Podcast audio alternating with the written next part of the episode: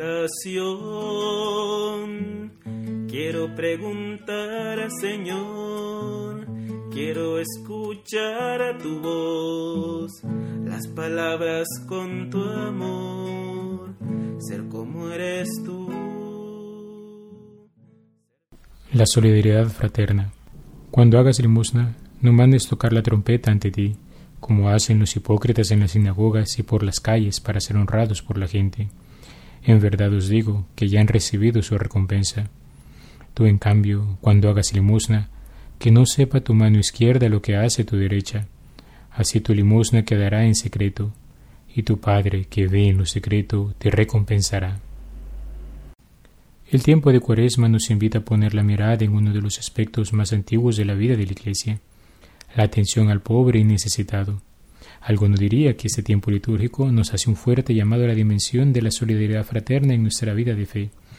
Nuestro Señor ha mostrado una atención particular por aquellos que pasan necesidad material, puesto que en ella, así como en la opresión injusta, las enfermedades psíquicas y físicas y la muerte, se ha manifestado un signo de la miseria humana, miseria que deriva del pecado.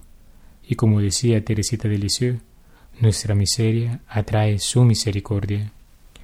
Jesús ha venido para rescatarnos del pecado y sus consecuencias, a rescatarnos de la miseria. De ahí se deriva su compasión, de su deseo entrañable de hacer la voluntad del Padre, de su amor misericordioso que le llevó a dar su vida por nuestra salvación. En el corazón bondadoso de Jesús se hacen vida aquellas palabras de la antigüedad.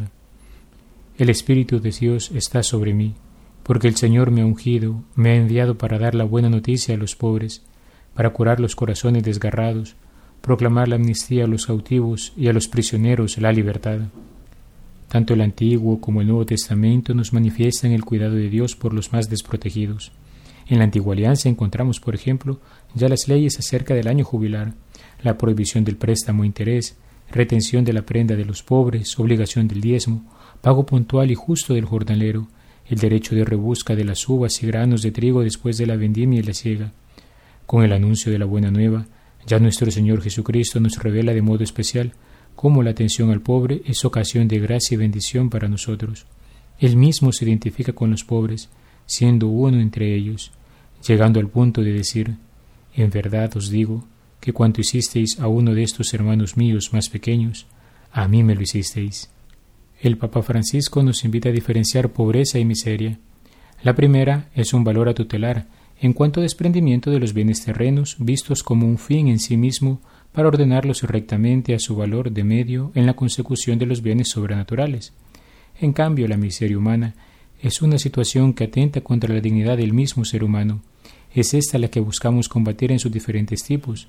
De hecho, el romano pontífice habla de la existencia de miseria material, moral y espiritual. San Juan Pablo II nos enseñaría que el amor por el hombre y en primer lugar por el pobre, en el que la Iglesia ve a Cristo, se concreta en la promoción de la justicia. Esta nunca podrá realizarse plenamente si los hombres no reconocen en el necesitado que pide ayuda para su vida no a alguien inoportuno o como si fuera una carga, sino la ocasión de un bien en sí, la posibilidad de una riqueza mayor. Solo esta conciencia dará la fuerza para afrontar el riesgo y el cambio implícitos en toda iniciativa auténtica para ayudar a otro hombre. El amor hacia el hombre sufriente a causa de la indigencia es intrínseco a nuestra vida cristiana, pues es una dimensión especial del amor al prójimo.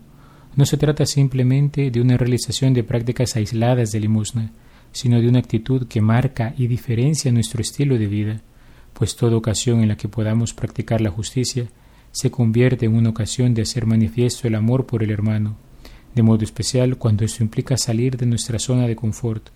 En toda ocasión, hemos de estar dispuestos a reconocer a Cristo en el otro.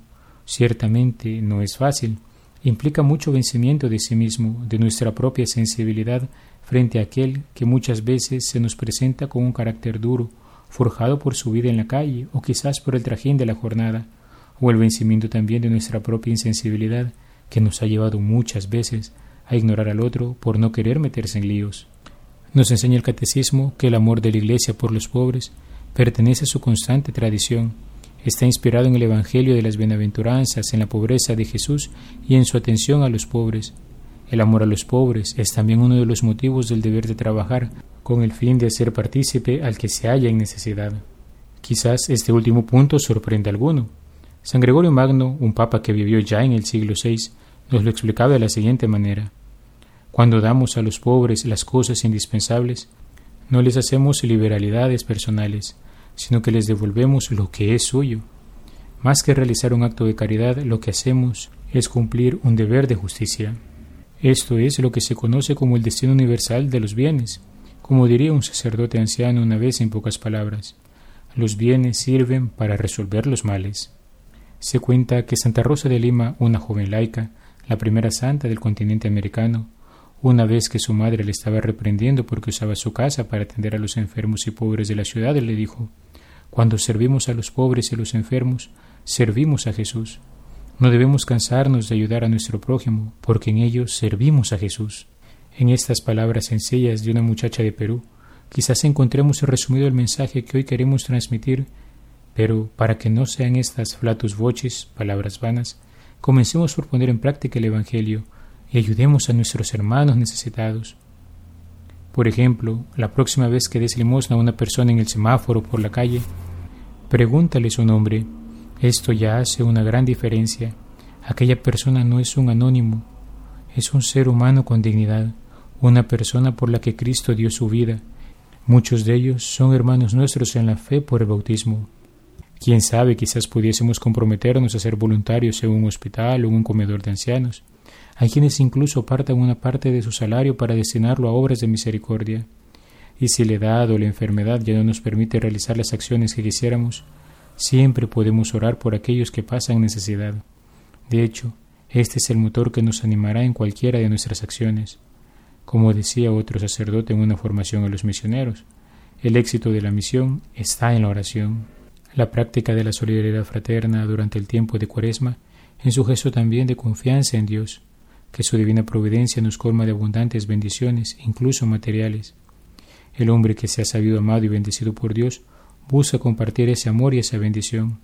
De alguna manera es también anuncio del Evangelio, pues él mismo se convierte en un misionero que va en auxilio de aquel que pasa necesidad.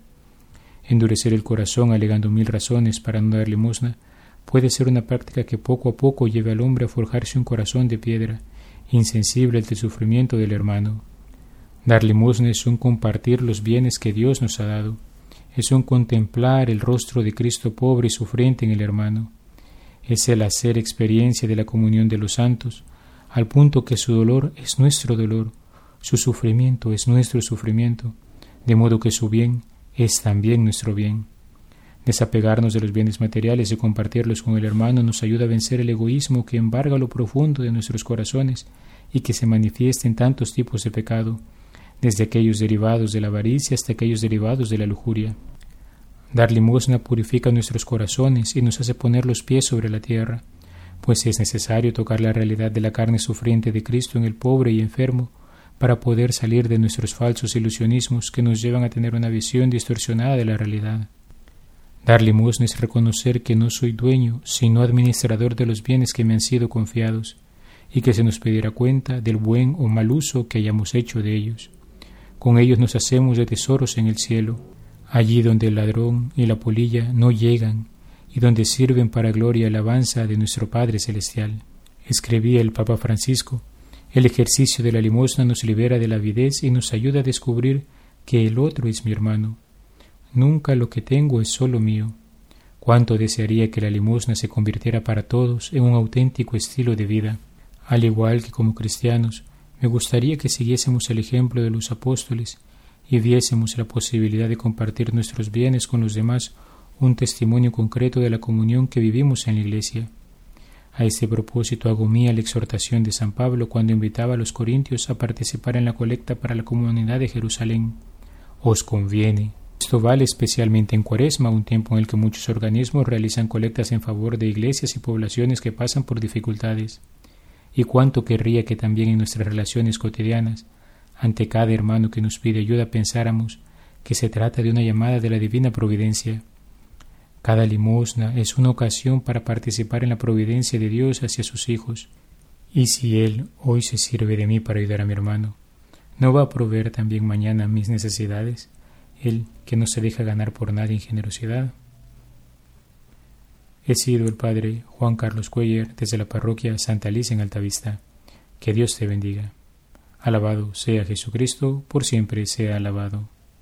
Dime, Señor, en que te puedo servir. Déjame conocer tu voluntad. Señor, en ti yo quiero vivir, quiero saber de ti